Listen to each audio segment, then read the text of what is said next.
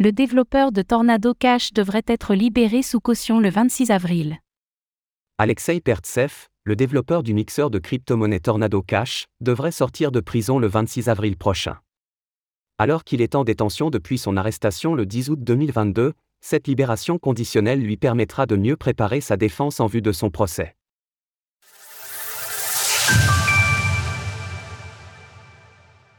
Alexei Pertsev devrait sortir de prison. C'est la suite d'un long feuilleton qui a commencé en août 2022. Alexei Pertsev, le développeur de Tornado Cash devrait être libéré sous caution le 26 avril. En effet, celui-ci est détenu aux Pays-Bas depuis son arrestation à Amsterdam le 10 août, au motif qu'il aurait facilité le blanchiment d'argent de par le protocole qu'il a participé à créer.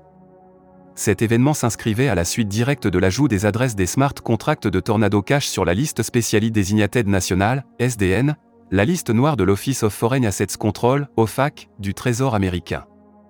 Comme l'a précisé Eleonore Blanc, la fondatrice de CryptoCanal, qui a assisté à l'audition de mercredi au tribunal, Alexei Pertsev restera sous surveillance à domicile dans l'attente de son procès, mais sera au moins libre de pouvoir préparer sa défense. La libération sous caution du développeur fait donc suite à de multiples refus, le dernier en date ayant été prononcé en février dernier.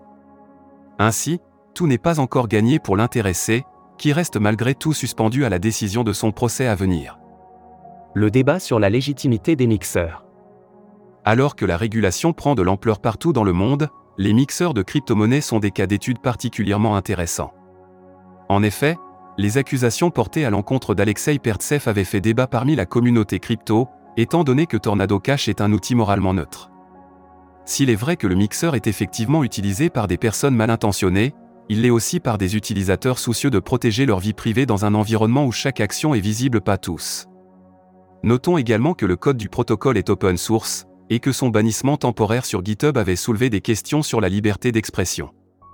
Plus récemment, le développeur Amin Soleimani a présenté un fork de Tornado Cash, dont une mise à jour du code permet d'écarter les utilisateurs malveillants grâce à des technologies de Zero Knowledge Proof, ZKP.